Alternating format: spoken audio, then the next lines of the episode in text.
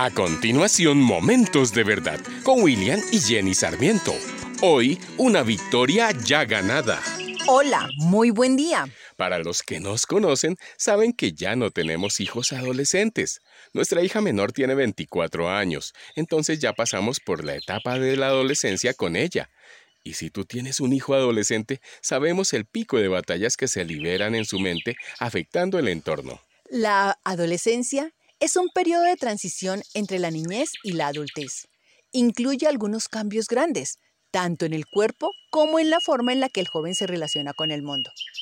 La cantidad de cambios físicos, sexuales, cognitivos, sociales y emocionales que ocurren en esta época pueden causar expectativas y ansiedad tanto en los chicos como en su entorno. Sin embargo, tanto hijos como padres suelen tener dificultades con los cambios de dinámicas en las relaciones familiares durante esta etapa de la vida. Sí, pero como padres somos un apoyo fundamental para promover un desarrollo saludable a nuestro adolescente.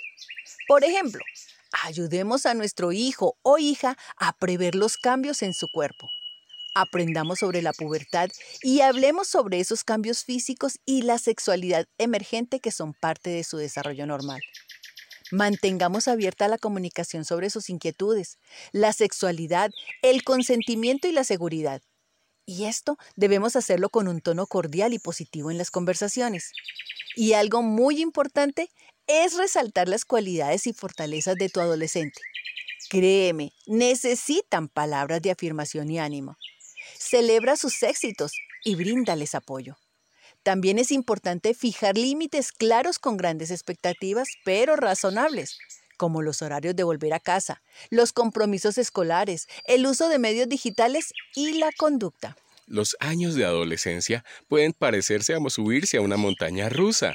Al mantener relaciones positivas y respetuosas entre padres e hijos durante este periodo, la familia puede intentar disfrutar el recorrido. Pero padres, cuidado.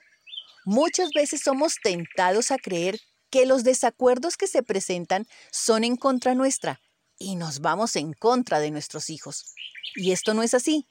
En la Biblia leemos en el libro de Efesios 6:12, nuestra lucha no es contra seres humanos, o sea que no es contra nuestros hijos, sino contra fuerzas espirituales malignas en las regiones celestiales. Tenemos un enemigo que desea destruir y robar las bendiciones a nuestros jóvenes y desviarlos del propósito dado por Dios desde su creación.